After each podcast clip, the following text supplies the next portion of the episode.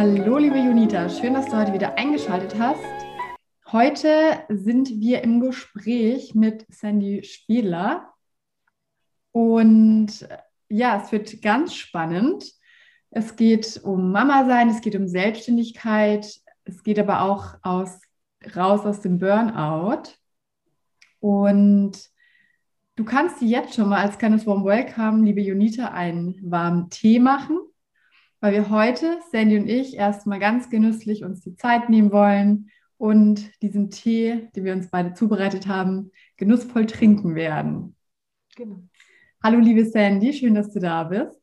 Ja, hallo, liebe Mara, schön, dass ich bei dir sein darf in deinem Podcast zu Gast. Ja, ich freue mich auch riesig. Was hast du dir denn für den Tee zubereitet heute?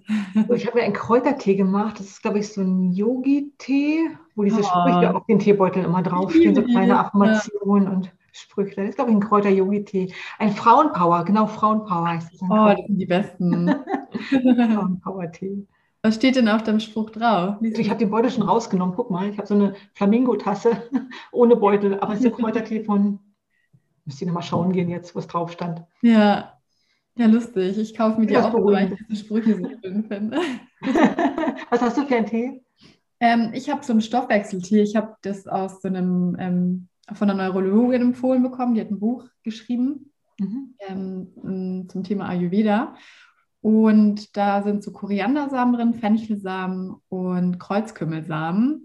Und das mhm. hilft eben, den Körper zu entgiften, ähm, hilft auch der Leber ähm, in ihren Vorgängen, den Nieren und ähm, wirkt auch ja, entzündungshemmend. Kann ich sehr empfehlen. Aber trinkst du unterschiedliche Tees oder bist du immer bei der einen Sorte? Aktuell trinke ich tatsächlich immer diesen Stoffwechseltee, weil sie eben empfiehlt, das wirklich zwei, drei Wochen zu machen. Mhm. Ähm, und ja, ich trinke da einen ganzen Liter so mhm. über den Tag. Ich mische da gerne durch. Früher immer mal ein grüner Tee, mittags dann so ein Kräutertee. Ja. Abends dann nochmal was zur Beruhigung, Kamillentee oder Fencheltee, je nachdem, wie der Bauch gerade aufgebläht ist. Ja. Oder ob ich nochmal was ja. Heißes brauche, ein schönes warmes Getränk. Und im Früchtetees mache ich so tagsüber eine Kanne, von dem dann alle trinken. Ja. Ja, ich finde es halt auch so spannend, weil je nachdem, was du für eine Wirkung erzielen möchtest, kannst du auch mit mhm. Ingwer zum Beispiel oder mhm. auch anderen Gewürzen ähm, oder auch Nelken oder Rosenblättern, kannst du halt verschiedene Effekte erzielen, je nachdem, was man halt braucht. Und ja, dann auch im Garten und ich habe auch Pfefferminze im Garten. Ich trinke keine Pfefferminztee. Weiß nicht, oh. einen Kräutergarten? Nee, leider noch nicht. Komm jetzt zu deinem vorbei. Ja, dann lass doch kurz einmal anstoßen. Ja. Wir noch zusammen Cheers und dann trinken wir mal ganz genussvoll kurz. Mhm. Schöner Moment. Hm, okay, ja, dann erzähl doch mal, wer bist du? Was machst du genau? Ja, also ich bin Mama von zwei Kindern. Mein Name ist Sandy Schwedler. Ich bin jetzt 45 Jahre alt, habe zwei Kinder. Das eine ist in der achten Klasse, die Gisela, und die Margarete ist in der ersten Klasse. Ähm, wir leben mit meinem Mann, meiner Familie, meinen Schwiegereltern. Der Opa, der ist jetzt vor zwei Monaten verstorben, vor einem Monat. Ähm, hier gemeinsam in einem sozusagen Mehrgenerationenhaushalt. Haben ein großes Haus, einen großen Garten und einen ganz unverbauten Blick auf die Natur. Mhm.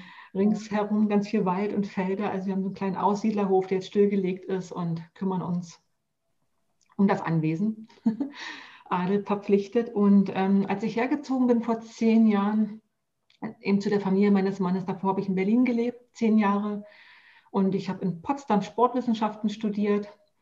Und als ich dann nach Berlin gezogen bin, habe ich beim Fernsehen gearbeitet, bei der Deutschen Welle, mehrere Jahre als Freiberufler.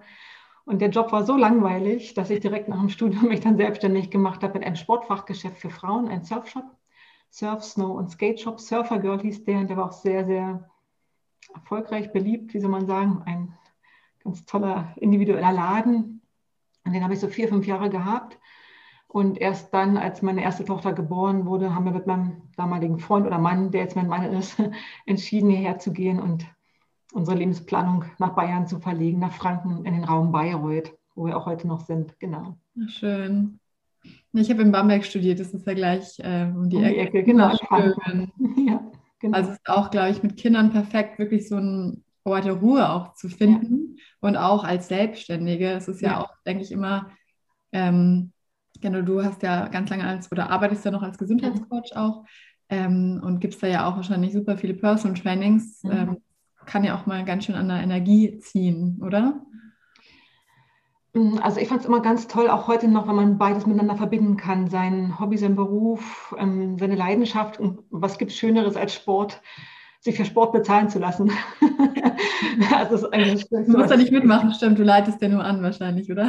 nee, nee, ich mache schon gut auch mit. Also das, ich verbinde immer gerne das Angenehme mit dem Nützlichen. Ja. Und ähm, man kann sicherlich vieles anleiten, aber es hat bei mir eine wirklich sehr freundschaftliche Ebene, vor allen Dingen dann, weil ich ja über zehn Jahre mir das aufgebaut habe, nachdem ich hergezogen bin und sehr viele Standkunden bediene. Mhm. Und da muss die persönliche Komponente stimmen, sonst ähm, ist eine langfristige Zusammenarbeit eigentlich ausgeschlossen. Und sobald es dann wirklich auch menschelt, dann weiß man auch, wie der andere reagiert, was er erwartet.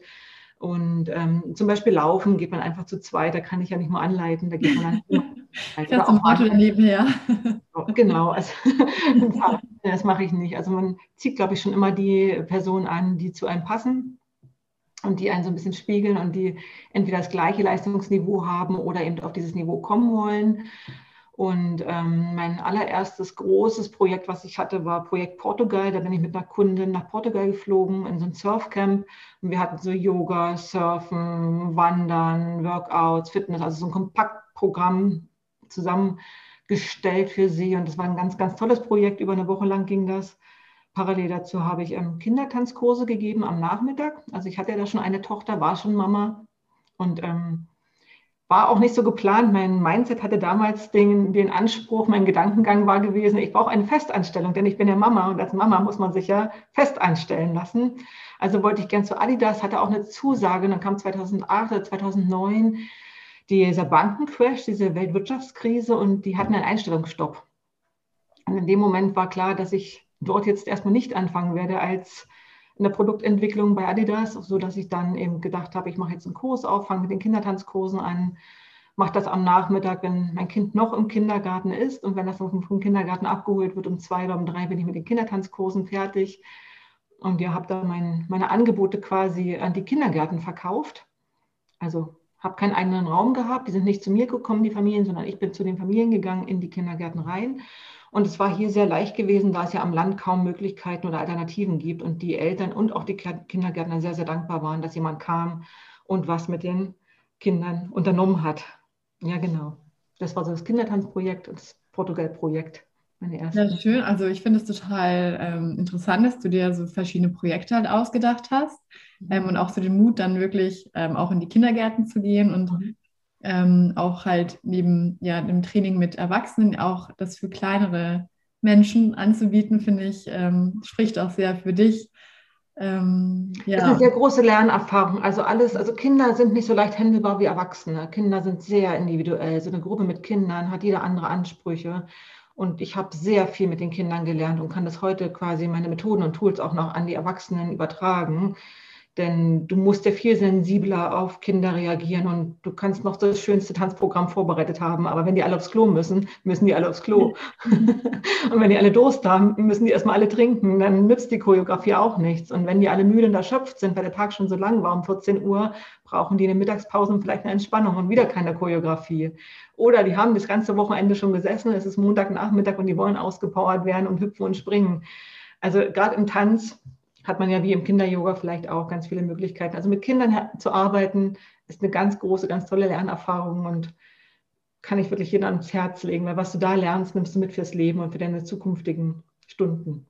Würdest du sagen, dass du dann bei den Kindertanzkursen mehr improvisiert hast teilweise, weil die Kinder eben ähm, ja.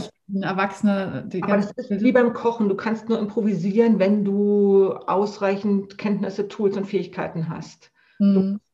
Was wissen, was drauf haben, sonst kannst du nicht improvisieren, weil was willst du denn nehmen, wenn du nichts weißt, nichts kannst? Mhm. Ähm, ja, ich habe improvisiert, aber mit einem gewissen Baukastensystem, wo ich genau wusste, an welcher Stelle jetzt ich was aus dem Baukasten nehmen muss, damit die Kinder mitmachen und motiviert mhm. sind und nicht aus der Reihe tanzen. Ja.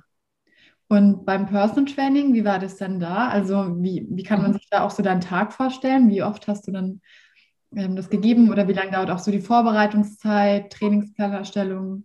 also als Personal Trainer zu arbeiten, das war jetzt vor zehn Jahren noch nicht so der Beruf, der so anerkannt war, schon gar nicht am Land hier in der fränkischen Schweiz, weil mit Personal Trainern, wer kann sich das leisten, wer kauft sich sowas? Das machen doch nur die Reichen, die Schönen und die Promis. So war das doch der Ruf gewesen und ich habe gesagt, nein, es gibt ja Menschen, die sind zum Beispiel im Schichtdienst oder es gibt Menschen, die gehen nicht gerne in Studios oder in so eine Gruppe und ich hatte damals auch Gruppen mit Gruppen angefangen, die habe ich dann abends gemacht. Wenn ich nachmittags die Kindertanzkurse hatte, ich abends die Frauen- und Fitnesskurse. Und aus den Kursen heraus habe ich dann mein Angebot entwickelt, wenn ich gemerkt habe, in der Gruppe sind Einzelpersonen, die eine individuelle Fragestellung haben, ein individuelles Problem haben und habe dieses Problem genommen und dann eine individuelle Lösung angeboten. Und da war ganz schnell klar, dass das Personal Training für mich die Zukunft ist, weil ich viel individueller arbeiten kann und damit auch viel mehr Leistung geben kann und viel besser das Problem lösen konnte als in der Gruppe. Also das lief alles ein bisschen parallel, bis ich mich dann nach und nach von dem, was zu viel hab, war, getrennt war. Und das Erste, was ich leider aufgeben musste, war das Kindertanzen. Dann 2015, 2016, als meine zweite Tochter geboren wurde und ich nachmittags dann keine Kapazitäten mehr hatte. Genau. Ja, krass. Und ähm, wie oft, also wie viele Stunden hast du dann so am Tag gegeben? Also mit den Kindertanzkursen zusammen, die ja nachmittags stattfanden und gerne auch mal eine Doppelstunde waren, so an drei, vier Tagen. Also der Peak war 15 Stunden die Woche. Da muss man aber dazu sagen, ich habe am Wochenende, am Samstag auch Doppelstunden verkauft, Intensivtrainings verkauft oder am Freitag. So, ich hatte dann schon mal wieder einen Tag frei oder so. Und ich habe die, das habe ich dann ziemlich schnell gelernt, ähm, die Ferienzeiten, die Schulferienzeiten genutzt für Pausen. Das heißt, ich habe intensiv gearbeitet in, in einem längeren Zeitraum wie die Schüler und habe mir dann eben Semesterferien oder Schulferien genommen und dort Akquise gemacht, meine Webseite aufgebaut, meinen Blog aufgebaut, Fortbildungen besucht und eben mehr für die Familie getan und weniger für die Kunden. Also ich habe die Ferienzeiten sehr schnell aktiv für mich genutzt. Okay, das heißt so am Tag drei Personal Trainings und dann halt noch Vorbereitungszeit kommt ja dann wahrscheinlich auch noch mit rein, Nachbereitungszeit hat sich dann, aber das ging schnell, das war ja nicht auf einmal 15. Ne? Ich habe ja mit zwei, drei angefangen, das wurde ja. dann ah. noch mehr. Ne? Ich habe mit yeah. Kindertanzen angefangen und habe noch ein Training hinten rangehangen. Und das hat sich wirklich nach und nach entwickelt, Mara. Das ist nicht, dass es auf einmal 15 Stunden da war. Aber das war dann der Punkt, wo ich gesagt habe, bei 15 Stunden muss man langsam wieder machen. Aber ich wusste, die Kindertanzstunden gingen auch bloß über einen bestimmten Zeitraum. Und wenn die vorbei waren, diese Phase, damit wären wir wieder beim Zyklus. Wenn der Zyklus vorbei war, dann konnte ich mich ja wieder zurückziehen und erholen oder an anderen Projekten arbeiten. Okay, das heißt, du hast in der Zeit auch immer schon darauf geachtet, dass wenn du dann so aktiv auch immer mit angeleitet hast, mitgemacht hast, dass du für dich noch so in die Entspannung kommst oder auch mit deinem Zyklus, dass du da so ein bisschen Rücksicht nehmen kannst. Genau. Also ist mir auch nicht immer gelungen, sicherlich, aber es im Großen und Ganzen schon. Also man merkt schon, dass es ein sehr anstrengender Beruf auch ist, der auch in die körperlichen Grenzen geht oder auch manchmal auch mental anstrengend war, aber ich habe ja, wie gesagt, dann auch noch ein zweites Kind bekommen in der Zeit, eine Elternzeit genommen, habe ein gutes Elterngeld bekommen, weil ich gut verdient habe. Ähm, wusste dann auch, ach guck mal, da kommen so viele Blogger auf einmal 2015. Was machen die Blogger? Ach, die bieten auch Personal Trainings an. Na guck mal, dann muss ich mich da positionieren im Bereich des Bloggens. Habe den mit dem Blog aufgebaut in der Elternzeit und mit Instagram 2015, 16 angefangen, einfach um eine Visitenkarte zu haben, um mein Portfolio zu stärken und mich von anderen Trainern abzuheben oder eben auch mit den Bloggern mitzuhalten, die in der Sichtbarkeit viel stärker waren als ich mit meinen Personal Trainings. Genau. Und wie hast du das alles so geschafft? Also ich meine, so mit den Konzepten, die du gestellt hast oder auch dieses Verkaufsstarke oder auch dich so zu positionieren über Instagram, hast du dir das alles selber beigebracht oder? Also ich bin schon ein großer Autodidakt und habe dann großes, großes Faible fürs Lernen und Weiterentwickeln. Ja, es muss schon da sein, wenn man das gerne macht. Es erfüllt mich, was zu lernen, was zu erfahren, auszuprobieren und dann zu testen, ob es funktioniert. Natürlich habe ich auch ein gutes Projektmanagement. Also ich weiß, wie ich meinen Tag plane, meinen Monat, mein Jahr plane. Für meine Trainings habe ich zum Beispiel immer so nach den Jahreszeiten. Ich hatte aus dem Programm, das hieß ähm, im Rhythmus der Natur, mhm. äh, Yoga und Wandern. Und das hat sich wirklich sehr an den Jahreszeiten angepasst. Und das finde ich ist heute noch ein Konzept, ein Lebenskonzept fast, dass ich da mit den Jahreszeiten ein bisschen mitgehe. Also im Frühling aussehen, im Sommer ernten, im Herbst den Acker bestellen und im Winter ein bisschen Ruhe einkehren lassen. Und ähm, eigentlich so ein schönes Modell. Also Yes, ähm, ja, finde ich, es klingt echt richtig interessant. Du hättest mich dann auch gleich als Kunde damit angeworben. Okay, das heißt, ähm, neben so Fitness hast du selber auch viel Yoga und Wandern noch mit oder Laufen mit. Outdoor-Trainings, genau, wo ja Wandern und Laufen mit dazugehört oder eben auch das Projekt Surf äh, Portugal oder ich gehe mit meinen Kunden biken. Also das mache ich dann einfach im Sommer und nicht im Winter. Im Winter, da geht es wieder ein bisschen ruhiger, gibt es Yoga-Stunden, kleine Workouts. Die Workouts sind besonders beliebt im Sommer natürlich, auch wenn man was für die Figur tun möchte, wenn der Bauch flach werden soll, der Popo knackig, wenn man weiß, es geht an den Strand, dann muss man was tun, im Frühling am besten schon. Ja. Aber dann will man dann ja auch wieder raus. Also das ist alles sehr organisch und natürlich und so kommen dann auch meine Kunden halt ans Ziel und werden erfolgreich ohne Druck und ohne Stress. Was würdest du denn jetzt vielleicht auch für die Unitas da draußen so empfehlen, für andere, die sich selbstständig machen wollen? Äh, muss jetzt auch gar nicht unbedingt Personal Training sein, aber was würdest du sagen, sind so die, auch jetzt in der aktuellen Zeit, sind so die wichtigsten Faktoren, die man beachten sollte, damit man äh, da erfolgreich wird? Hm. Also natürlich brauchst du eine gewisse Persönlichkeit, die da eine Motivation hat und ich muss nicht mal sagen, dass du extrovertiert sein musst. Ich glaube, dass man auch introvertiert auch sehr gut erfolgreich sein kann. Und ich glaube auch nicht, dass man unbedingt ein Gründungskonzept braucht. Das ist ja auch so ein Thema in meinem Podcast, wo es darum geht, Erfolgsfaktoren ähm, in der Fitness- und Gesundheitsbranche oder eben speziell im Marketing. Braucht man einen Businessplan, braucht man einen Gründungsplan? weil es ist jetzt gerade sehr trendy, sehr modern, so auf seine Intuition zu hören und alles so dem lieben Gott und dem Himmel zu überlassen. Aber das glaube ich eben auch nicht, ähnlich wie diese Improvisation im Training oder im Tanz. Du brauchst, wenn du improvisieren möchtest, ein Know-how und Grundlagen. Und ich habe eben Ökonomie auch studiert und weiß ungefähr, wie Marketing, Personalführung, Buchhaltung funktioniert. Da braucht man ein bisschen Know-how. Und jeder, der heute sagt, der macht das alles ganz intuitiv, weiß ich, der hat einen ökonomischen Background.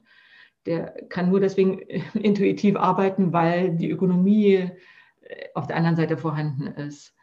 Wer jetzt aber rein rational denkt und nur mit einem BWL-Studium sich selbstständig machen möchte, wird auch nicht funktionieren. Man braucht ein Gespür für Kunden, man braucht ein Gespür für den Markt, für die Bedürfnisse. Und wenn man da aber eine Lücke entdeckt, und das hatte ich dann mit dem Surfshop auch schon, ich kam ja aus Bali zurück und dachte, oh wow, da gibt es so viele Surfshops, warum gibt es hier in Berlin keinen Surfshop? und habe gedacht, nee, komm, das brauchen die Frauen, das brauchen die Mädels, da bauen wir jetzt einen Surfshop auf und das muss man halt spüren und sehen, was die Kunden wollen und ihnen das eben geben, was sie gerne haben wollen, das zusammenbauen und konzipieren und sich dann natürlich auch schön durchrechnen, ob man davon leben kann. Also rechnen sollte man können. Mm, okay, wow. Also das klingt ähm, ja alles sehr sinnvoll und stimmig. Äh, ich habe nämlich auch meinen Businessplan geschrieben. Ähm, ja, ja, und dachte so, Gott, irgendwie fühlt sich das alles nicht so.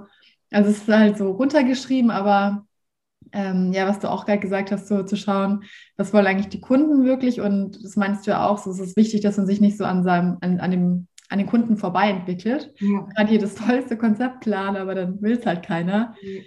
Ja. Ähm, ja, Du hast ja auch erzählt, also du bist der Gesundheitscoach, aber je mehr wir hier auch sprechen, finde ich, merkt man einfach, dass du ja eine Autodidaktin bist und aber auch eine Unternehmerin, die sich einfach sehr, sehr gut auskennt, auch in dem Marketingbereich. Und da warst du auch gerade dein zweites Standbein auf, oder? Na, es ist halt so, dass, ähm, wie für uns alle, hat mich ja auch das letzte Jahr ziemlich hart getroffen. also es hat mich sehr hart getroffen. Aber also es ist ja das Covid-Jahr gewesen und das, ähm, ich habe jetzt gerade nochmal nachgeschaut. Ich hatte da im April letztes Jahr so einen Umsatzrekord. Also ich hatte Anfang des Jahres, wie man das so schön macht, gesät, ausgesät und das konnte ich dann im April schon alles abernten und war da sehr erfolgreich. Es kam natürlich im März dieser Lockdown und die Leute kamen wieder rein, wollten online trainieren. Jetzt hatte ich aber 2017, 2018 schon Gott sei Dank alles digitalisiert und konnte den Leuten das geben, was sie brauchten, nämlich Wohnzimmer-Workouts und Wohnzimmer-Yoga. Also eben nicht mehr das Outdoor nach draußen gehen, sondern das Private von zu Hause. Und ähm, ja, hatte da wie gesagt einen Umsatzrekord, aber gleichzeitig auch zwei Kinder zu Hause. Ein Kindergartenkind, was betreut, bespielt und bespaßt werden wollte und ähm, ein Schulkind, was plötzlich Homeschooling machen sollte mit all den Herausforderungen. Und am Anfang sah das alles noch ganz lustig aus und das fühlte sich gut an. Ich dachte, ach ja, schön, jetzt sind wir alle mal zwei Wochen zu Hause, machen wir das mal so. und es stellte sich ja ganz schnell raus, dass das jetzt noch ein Stück weitergehen wird, ähm, inklusive dann den Juni, den Juli, den August. Und als klar war, dass meine kleine Tochter vom Kindergarten ähm, da war sie dann schon gar nicht mehr im Kindergarten das letzte halbe Jahr, ähm, in die Schule kommt, in die erste Klasse, ich so wahnsinnig viel Arbeit hatte und viele, viele Anfragen, die ich schon gar nicht mehr beantworten konnte, eben mit diesen zwei Kindern daheim. Ich kam nicht dazu. Ähm, hatte ich auch noch dazu dann Panik- und Angstattacken, weil ähm, ich nicht wusste, wie das mit der Schule in der ersten Klasse werden wird. Also ich hatte bis zum letzten Tag in den Ferien keine Bestätigung, a, ob wir überhaupt in die Schule gehen, b, ob wir überhaupt zur Schultütenfeier, Einführung kommen dürfen. Und ich war ja da auch schon sehr, sehr erschöpft von meiner ganzen Tätigkeit als Mutter. Also ich bin gerne Mutter und ich bin auch eine gute Mutter und ich mache auch gerne nicht nur die Pflicht, sondern die Kür, sprich dekorieren, Spaß machen und ähm, Partys machen und Kinder und Freunde einladen und besuchen. Also ich möchte nicht nur die Kür, sondern ich möchte auch die Pflicht, sondern ich möchte auch die Kür gerne machen, weil alle immer sagen, mach doch nicht so viel. Aber das, was eben viel aussieht, ist das, was mir Spaß macht ich hätte gern dann weniger Pflichten, sprich Haushalt und die ähm, Organisation des Mental Load. Und das war dann der Punkt, wo ich heute sagen würde, hätte ich das eher erkannt. Ich habe gesagt, ich habe es erkannt, habe um Hilfe gebeten, aber die kam nicht zustande. Und das weiß ich, da bin ich nicht alleine. Mir hätte es vielleicht geholfen, wenn man sich da schon früher hätte austauschen können. Aber als Mama blieb da gar keine Luft und Raum, diese Gefühle wahrzunehmen und diese Bedürfnisse wahrzunehmen und sich da jetzt Hilfe zu suchen, weil man so funktioniert. Das tut man sowieso als Mutter schon, aber in dieser speziellen Situation dann nochmal ein Schippchen mehr.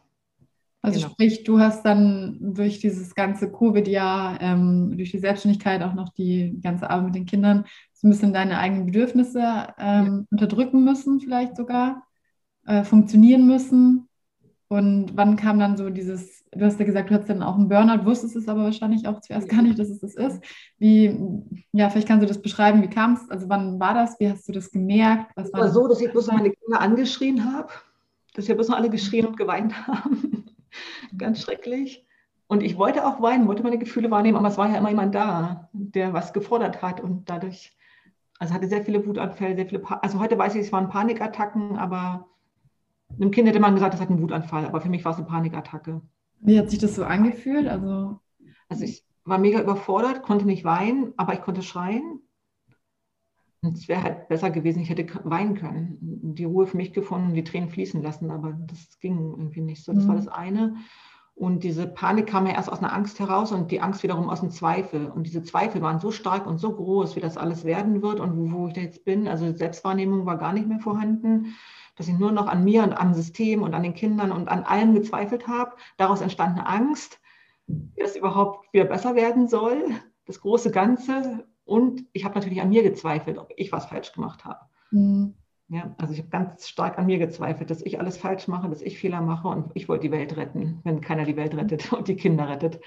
Ja, also ein bisschen viel Verantwortung auch ähm, aufgenommen sagt sich jetzt so leicht. Und dann bin ich zum Arzt gegangen, weil ich wusste, also wenn jetzt das nächste Schuljahr beginnt im September, das halte ich nicht durch. Ich brauchte jetzt Hilfe in Form von Medikamenten, mhm. weil ich gehört habe, andere nehmen auch eben Medikamente und die helfen. Und dachte ich, jetzt nimmst du mal Medikamente. und es hat bei mir leider nicht funktioniert. Ah, okay. Haben mir nicht geholfen.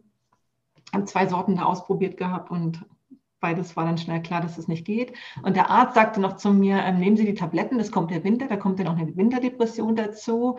Und Sie finden jetzt sowieso keinen Therapieplatz. Damit ja, war mir aber auch nicht geholfen.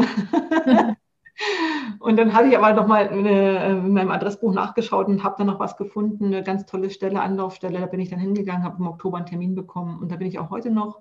Und die Frau konnte mir sehr gut helfen, weil die sehr mit den Gefühlen arbeitet sehr viel über die Gefühle geht.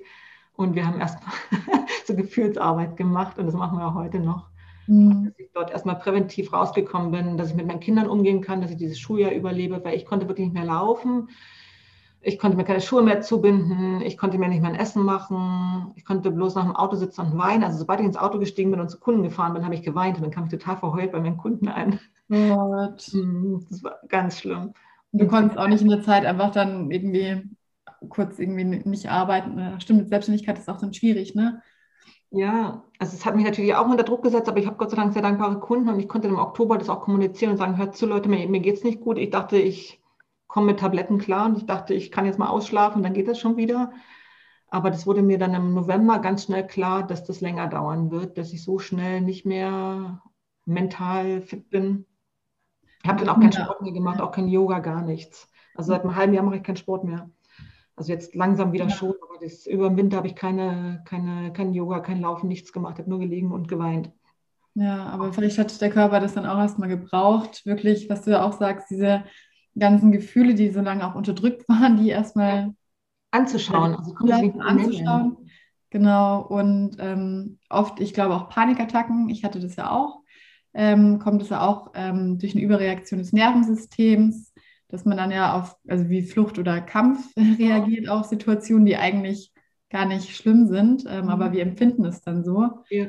Und das kann eben auch durch viel Stress oder auch dieses Zweifeln, das ist ja auch der Freund der Angst, diese Selbstzweifel, ähm, wo wir immer in der Zukunft sind und uns dann die Horrorszenarien vorstellen. Und äh, ich habe letztens auch mit einer Ärztin gesprochen, die gesagt hat, das ist ähm, auch wirklich belegt, auch dieses Imaginieren und Visualisieren, dass da bestimmte Neuronen oder bestimmte Neu neuronale Strukturen ausgebaut werden und zum Beispiel auch das Angstzentrum stimulieren, nur wenn wir die ganze Zeit diese schrecklichen Szenarien uns vorstellen. Und deswegen hat sie mir zum Beispiel auch als Tipp gegeben, dass es gut ist, ähm, dass du so positive, positive Sachen visualisierst. Mhm. Das einmal. Ähm, und ähm, mit diesen Panikattacken, ähm, ja, habe ich ja auch mal erzählt, hat mir halt Yoga Nidra sehr geholfen, diese liegende Meditation, ähm, um einfach dieses Nervensystem wieder zu beruhigen und wirklich dieses zur Ruhe kommen, auch wenn wir das am Anfang vielleicht dann nicht wollen, weil klar kommen dann vielleicht erstmal die ganzen ja. Gefühle. Ja. Aber wahrscheinlich bei dir ja auch so, ne?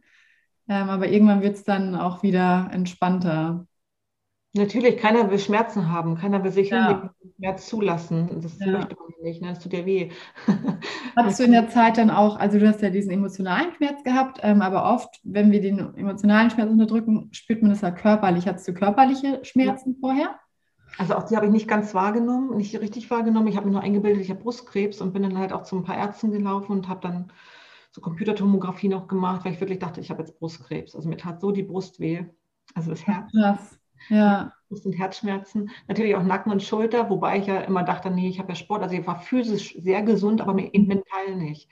Und das ist ja das der eine Teil, dass man immer denkt, naja, man macht doch Sport, man läuft doch, man macht doch Yoga hatte das dann auch in meinem Umfeld so, oh Sandy, wieso du denn? Du machst doch Sport, dir geht's doch gut und hilft dir Yoga nicht. Also in dem Moment hat es dann nicht mehr geholfen.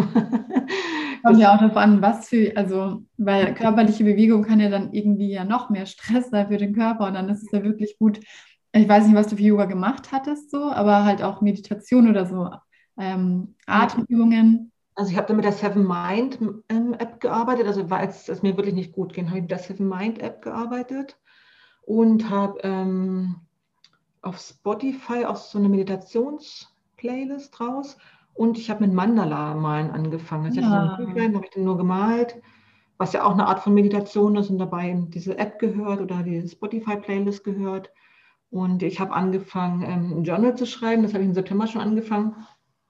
Und weil ich nicht wusste, was ich da reinschreiben soll, das habe ich schon länger. Ich empfehle das auch immer gerne meinen Kunden, wenn ich mit dem was zusammen mache, ist das Buch von Louise Hay, dieses Herzensweisheiten. Und dort stehen Affirmationen drin. Und eine kleine Erklärung zu dieser Affirmation, zum Beispiel, wenn ich jetzt, ähm, sind so Stichworte zum Thema Kritik. Und dann, wenn mich das gerade anspricht, viele arbeiten ja mit so Engelskarten oder Meditationskarten und ziehen sich da so eine, oder Tarotkarten. Finde dann ein Stichwort oder ein Thema, was man dann bearbeitet, wo, was man reflektiert vielleicht oder worüber man mal nachdenkt oder was vielleicht im Unterbewusstsein einem auch was zeigt, was gerade da ist, was man aber nicht sich getraut hat anzuschauen, ob es jetzt positiv oder negativ ist. Und dann, wenn ich da was rausziehen kann, dann nehme ich mir halt einen schönen bunten Stift und schreibe dann diese Affirmation entweder hier in mein Büchlein oder mache eine Illustration dazu oder ja. ich schreibe das Gefühl dazu auf. Also das Gefühl zu benennen ist schon eine sehr schwierige Arbeit, finde ich. Das Kennst du das Gefühlsrad? Sagt dir das was? Mhm. Ähm, kann ich dir gerne mal zuschicken oder auch du, liebe Junita, äh, kann ich gerne auch nochmal verlinken. Ja. Ähm, im, im, Gefühlsrad stehen sozusagen die Grundgefühle in der Mitte und dann fächern die sich nochmal auf und dann kannst du da wirklich ganz genau beschreiben, ah, wie habe ich mich denn über den Tag gefühlt mhm. und dann warst du zum Beispiel erstmal wütend und dann ist aber unter der Wut sind nochmal ja. detailliertere Gefühle und dann kommst du immer mehr eigentlich dahin, Dahinter, ähm, ja. dass, dass du auch eine Liste einschätzen kannst. So eine Spaltenübung ist, das ist die Gefühle in Spalten aufgeteilt. Und ja. diese Obergefühle und diese kleinen Untergefühle und sage dann auch immer, ich soll das mal benennen und dann fällt mir halt mhm.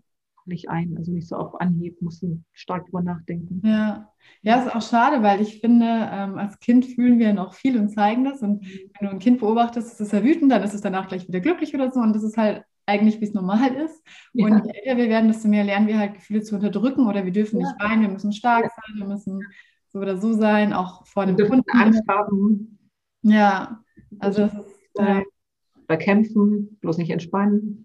Was hast du denn jetzt für, vielleicht gibt es ja auch noch andere Mamas da draußen oder Selbstständige oder sonst, weiß es ich, mhm. andere Frauen, ähm, die vielleicht auch gerade mit einem Burnout zu kämpfen haben oder vielleicht auch präventiv was machen wollen, auch bei Panikattacken. Mhm. Was sind so deine Top 3 Tipps, die du anderen Frauen mitgeben kannst? Mm, also ich möchte vielleicht mit dem letzten Tipp anfangen. Das ist ganz stark in ähm, was viel jetzt mit dem Podcast, mit dem Projekt Podcast, was ich rausgebracht habe im März zu tun hat, ähm, an, augenscheinlich von außen sah es oder sieht es vielleicht so aus, als ob äußere Umstände an deiner Situation schuld sind oder so. Aber im Grunde ist es so, dass ich schon lange nicht mehr auf mein Herz gehört habe, sondern nur noch gehasselt habe und gemacht habe, was andere wollen und was vermeintlich auch richtig ist. Wenn ich aber auf mein Herz höre, und das ist auch schon viel länger in mir drin, war es eben dieses Projekt, Marketing, weil ich ja viel mehr bin als Fitness, sondern eben auch ganz viel Marketing schon betrieben und gemacht habe. Und es war mir schon lange ein Anliegen und ein Bedürfnis, damit nach außen zu gehen. Ich habe nur gedacht, ich bin noch nicht so weit oder ich traue mich das noch nicht oder was habe ich denn schon zu sagen oder jetzt nicht, als wenn die Kinder älter sind oder wenn die Schule anfängt oder wenn ich Feierabend habe. Also ich wollte das irgendwie noch aufschieben seit drei Jahren. Und jetzt in diesem Burnout, in diesem Nichtstun, habe ich ganz stark gespürt, ich muss das jetzt tun wenn ich das jetzt nicht mache, dann mache ich das nie und das muss jetzt raus und ich habe da eine Stimme, ich habe da was zu sagen und ich möchte das ausprobieren, auch wenn es jetzt aussieht, als ob das wieder viel zu viel ist, was ich da tue. Aber ich habe eine Bekannte, die hat zum Beispiel mit einem Schlagzeugspielen angefangen und ähm, das wäre eben dieser letzte Tipp, den ich geben möchte, wenn du dann endlich über diesen Berg so ein bisschen drüber bist und aus diesem Tal raus und wenn du spürst, da ist jetzt Platz für was Neues, dass du dem auch Raum gibst, egal wenn du mit Schlagzeugspielen anfängst oder einen Podcast anfängst oder einen Blog schreibst oder eine Weltreise machst oder keine Ahnung, Kinder adoptierst. also da gibt es eine Stimme in dir drin und die solltest du nicht unterdrücken ähm, und dem nachgehen, auch wenn es so aussieht, als ob es jetzt nicht der richtige Zeitpunkt wäre. Das ist so der allerletzte. Also, also eine Portion Mut, sich das wirklich zu trauen, was, was die innere Stimme sagt ja. Und ähm, auch zu spüren, die Sachen, die du gerade machst, geben die mir Energie oder ziehen die eher Energie? Genau, da genau hinhören und auch ganz vorsichtig erst wieder einsteigen, wenn man da schon draußen ist. Also nicht, wenn man gerade mittendrin ist, jetzt noch was anfangen, ja. das geht ja nicht. Sondern ich war da ja nach acht Monaten erst so weit. Also ja. acht Monate hat es gedauert, bis ich das angefangen habe. Und der Einstieg war wirklich gewesen, ein Journal zu schreiben und sich so ein paar Sachen mal aufzuschreiben und sichtbar zu machen. Egal, ob das jetzt für die Selbstständigkeit ist oder für die Gefühle, ja. Also für alles, was du aufschreibst, wird es ja erstmal sichtbar, auch wenn es erstmal chaotisch ausschaut. Aber am Ende ergibt es ja ein großes Ganzes und einen roten Faden. Ja. Also und Schreiben. Schreiben hat ja auch so eine ähm, Wirkung, also auch die Hirnnerven sind ja direkt auch mit den Händen verbunden. Das mhm. macht ja auch ganz viel, weil wir ja mittlerweile dazu neigen, viel, glaube ich, über den Computer zu schreiben. Ja. Aber dieses händische Schreiben macht, glaube ich, ganz viel aus. Ja. Ne? Mhm. Also kreativ werden, kreativ schreiben, kreativ malen, häkeln, stricken zum Beispiel auch. Also ein Handwerk zu betreiben, was ja. ein, also Hände und Gehirn werden schon irgendwie zusammenhängen. Und das stimmt, wenn ja. du immer noch Computer und digital unterwegs bist am Smartphone, ist das schon sehr beruhigend, sehr schön, egal ob du Mandalas malst oder schreibst. Das wäre das eine, dann ein, ein, Produkt oder etwas zu kreieren und nicht bloß zu beobachten und zuzuschauen, also zu konsumieren, sondern zu kreieren. Das wäre der dritte Punkt. Da aber hinzukommen, eben es zu dokumentieren, zu protokollieren und aufzuschreiben. Das gilt auch wiederum für die Selbstständigkeit, wenn du Kurse gibst oder Berater oder Trainer bist, dass du das protokollierst, was du da machst, in dem Moment schon, wo du anfängst und meinst, du wärst noch nicht bereit, aber daraus entwickelt sich dein eigenes Programm, dein eigenes System, dein eigenes Signature-Programm, was nur du so machst, weil nur du so hast es protokolliert und durchgeführt. Mhm. Ja, das ist für den Marketing-Aspekt, gilt aber auch für die Seele, für die Gefühle, dass man das schön protokolliert. Was sind denn deine Gefühle, die du sichtbar machst und deine Gedanken? Ja. schön zu sehen. Das kann dir dann auch keiner von außen versuchen zu erklären oder den Druck zu nehmen, weil das nimmt sich dadurch selber.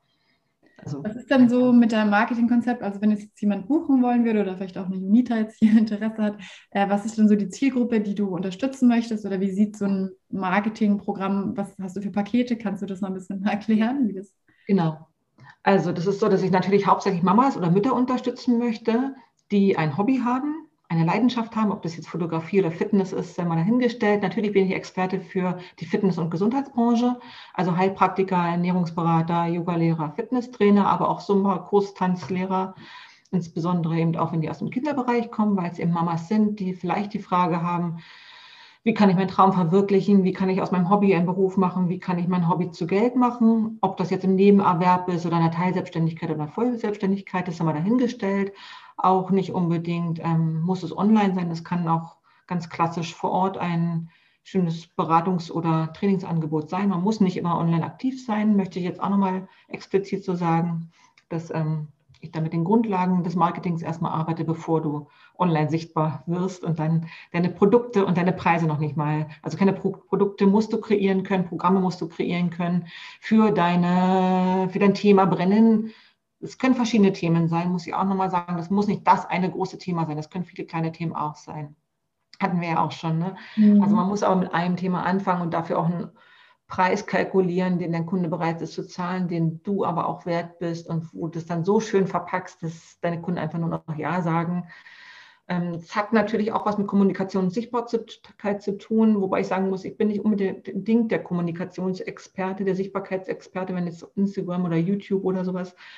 Ähm, man kann auch Kunden anders finden, ohne dass man laut schreit auf dem Markt und sagt, hier bin ich. Man kann es auch ganz leise und liebevolle, dezente Art und Weise machen, mit wenig Zeit und muss da jetzt nicht alle Tools, die der Markt gerade so hergibt, benutzen und einsetzen. Das geht ja gar nicht. Also immer schön Stück für Stück nacheinander. Und dazu habe ich gerade im Angebot so ein Portfolio-Check, wo wir über dein Angebot schauen, über deine Preise schauen. Wie ist dein Portfolio aufgebaut? Egal, ob du jetzt Fotograf oder Food Coach bist, dass man schauen, welche Zielgruppe bedienst du, äh, welches Problem löst das bei deiner Zielgruppe und wie kannst du das Problem eben lösen, zu welchem Preis, als Portfolio-Check ist das, was ich gerade anbieten kann. Oder eben den Podcast hören. Folge 1 bis 12 ist aufgenommen. Ja, ein bisschen ja, hinter die Kulissen. auch nochmal alle, alle im Detail anhören, weil ähm, ja, ich finde auch, also ich bin auch gerade dabei, mich selbstständig zu machen und ich finde es super schwierig, auch so mit Preispolitik, was darf man eigentlich nehmen? Auch so mit diesem yogischen Hintergrund ist es dann, denke ich immer so, nee, ich biete alles umsonst an. ähm, und damit kommt man halt tatsächlich nicht so weit. Mhm. Und ähm, wo du mir auch schon echt viel weitergeholfen hast, war eben mit diesem, was, also wirklich an die Kunden zu denken, nicht so, was macht mir jetzt Spaß, sondern was ist vielleicht auch ein Problem, das ein Kunde gelöst haben möchte. Ja. Und ähm, dementsprechend habe ich ja auch gerade meinen Testlauf mit ähm, dem Ashtanga-Yoga zur Prävention äh, für Frauen, auch zum Thema Stressbewältigung und ähm, Ängsten. Und da hast du ja auch jetzt schon mal mitgemacht. Ähm, Vielleicht kannst du da auch noch mal eine Rückmeldung geben, ähm, mhm. auch hinsichtlich dem Burnout, das du vorher hattest, ob das, ähm, ja, oder inwiefern dir das jetzt schon mal geholfen hatte. Ja. Ähm, ja. Also ich aus meiner Perspektive finde es immer sehr, sehr, sehr angenehm, wenn ich woanders mitmachen darf. Und ich habe auch schon oft betont, ich hätte gerne selber einen Personal Trainer. Gerade dann, wenn einem selber die Motivation zum Beispiel fehlt oder man keine Ideen mehr hat oder so ein bisschen Führung und Leitung möchte, weil man sich keine Gedanken machen möchte, was jetzt als nächstes wieder auf den Tisch kommt oder auf die Matte kommt. Das ist sehr schön. Voraussetzung dafür ist, dass jemand eine angenehme Stimme hat und die hast du. Und jemand, der, also manch einer lässt sich auch gerne anschreien, das mag sein, der gerne ins Bootcamp geht und aber da sind wir, glaube ich, beide nicht so die Typen dafür. Und jemand, der Klarheit und Struktur hat und genau weiß, was er tut, was er macht. Und das hast du. Das ist sehr angenehm. Und Erfahrung kommt ja eben erst, indem du das tust. Das, das kannst du ja in keiner Ausbildung lernen. Du musst ja selber das herausfinden. Das hast du sehr schön gemacht sehr angenehm. Und ich konnte mich in der Stunde besonders gut entspannen. Zum einen, weil du so einen schönen Theorieteil vorher hattest, den du gut erklärt hast, damit ich überhaupt erstmal beim Zuhören so ein bisschen runterkomme. Das finde ich in einem Podcast auch schön, wenn man gut zuhört und der Kopf um ein anderes Thema kreist, mhm. die eigenen Gedanken. Und dann ist es sofort auch in den Körper gegangen durch die Bewegung. Jede Übung hast du einzeln und sehr schön erklärt und vorgemacht, bis es dann so ein großes Ganzes, einen schönen Plus ergeben hat. Und ähm, ich das oder wir das nochmal selber üben durften und du uns Zeit und Raum auch dafür gegeben hast, es selber nochmal zu verinnerlichen. Und ganz besonders schön fand ich natürlich zum Schluss dann das Yoga Nidra, was da perfekt das ganze Stunde abgerundet hat. Und ähm, das hatte ich gar nicht erwartet, dass das noch kommt. Also war echt eine schöne Überraschung gewesen. Und ich dachte, es wären wieder 90 Minuten, was ich manchmal echt zu lang finde, gerade im Online-Bereich. 90 Minuten Fitness, 90 Minuten Yoga oder auch 60 können manchmal zu lang sein. Also stell dir vor, das den Theorieteil weggelassen, wenn man schon weitergeschritten ist kann man das gut auch in 20, 30 Minuten machen, je nachdem, wie viel Zeit der Klient oder die Teilnehmer haben. Und viele haben eben nicht viel Zeit. Und ähm, dann freut man sich, wenn man eine halbe Stunde trotzdem nochmal abgeholt wird, bewegt wird oder eben entspannt wird. Also hast ja. du gemacht, angenehm. Ja, schön. Ja, ähm, liebe Junita, da wirst du vielleicht dann auch in Zukunft mehr zu erfahren auf meiner Homepage oder auf meinem Instagram-Kanal, äh, wenn dich dieses Präventionsthema bei Stress eben oder auch bei Ängsten, Panik interessiert. Und jetzt würde ich gerne nochmal, du hast gerade schon mal deine Empfehlung angesprochen von dem Buch. Hast du da äh, Lust, vielleicht was vorzulesen? Und ähm, ja. Vielleicht der, lass mal gleich die Kritik, die hatte ich vorhin schon aufgeschlagen, die Kritik auf Seite 129. Ähm, kritische Menschen ziehen oft eine Menge Kritik an, weil es ihrem Muster entspricht zu kritisieren. Oft haben sie das Gefühl, zu allen Zeiten perfekt sein zu müssen. Kennst du irgendjemanden auf diesem Planeten, der perfekt ist? Und die Affirmation dazu lautet, ich liebe mich und akzeptiere mich genauso, wie ich bin. Es geht jetzt noch ein bisschen in die Erklärung hinein. Soll ich die noch vorlesen? Also es geht wirklich ums Thema Kritik. Wir kritisieren und kritisieren uns damit aber auch selber. Ob das immer so förderlich ist, ist jetzt die Frage an dich. Wie sprichst du mit dir selber oder wie sprichst du mit anderen? Und niemand ist eben perfekt. Und es geht um Akzeptanz und Liebe. Denn bei jedem von uns gibt es Bereiche, die wir für unannehmbar und nicht liebenswert halten. Ob es jetzt der Körper ist oder was Mentales. Wenn wir wirklich auf Teile von uns selbst wütend sind, missbrauchen wir uns. Wir nehmen Alkohol, Drogen, Zigaretten, wir übersehen uns, wir schlagen uns und so weiter. Eine der schlimmsten Arten, die wir uns, wie wir uns behandeln, ist, wenn wir uns selbst kritisieren. Dies richtet mehr Schaden an als irgendetwas anderes. Wir müssen jede Art von Kritik einstellen. Wenn wir uns einmal angewöhnt haben, so vorzugehen, ist es erstaunlich, wie schnell wir von allein aufhören, andere Menschen zu kritisieren. Denn jeder ist ein Spiegelbild von uns selbst und das, was wir in einem anderen Menschen sehen, sehen wir in uns selbst. Wenn wir uns über jemanden anderen beklagen, beklagen wir uns in Wirklichkeit über uns selbst. Wenn wir, de, wenn wir der, die, nein, Moment, wenn wir der oder die, die wir sind, wahrlich lieben und akzeptieren können, gibt es nichts, worüber man sich beklagen müsste. Wir können uns selbst nicht verletzen und wir können auch keinen anderen Menschen verletzen.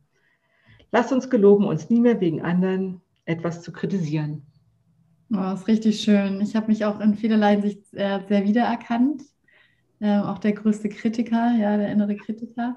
Ähm, was mir dazu noch als positiver ähm, Pussy-Push einfällt, äh, was ich mir jetzt so angewöhnt habe, ist, äh, wenn zum Beispiel Leute auf der Straße so rumschreien oder so oder mich auch blöd anmachen, dass ich ihnen halt alles Gute in der Welt wünsche. So. Also mich halt eher zu, mit denen zu verbinden, weil ich halt das selber auch kenne. Wenn ich wütend bin oder rumschreie, bin ich einfach gerade sehr verletzt oder eben vielleicht hart zu mir selber und was brauchen wir da am meisten? Halt einfach die Liebe auch von anderen und ja, ja vielleicht hast du ja da auch Lust drauf, liebe Junita oder auch du, Sandy, äh, das auch mal auszuprobieren, ähm, weil das ich, ja, es bringt ja nichts, wenn, wenn einer irgendwie wütend ist und dann macht, ist man auch wütend. Das, also dann rennst du mit einer Wut rum, die du gar nicht brauchst. Mhm. Ähm, wir können irgendwie alles in was, was Schönen dann auch auflösen. Oder ich finde auch, in allen Lebensbereichen doch mal wieder auch das Gute sehen und erkennen. Absolut. Ja.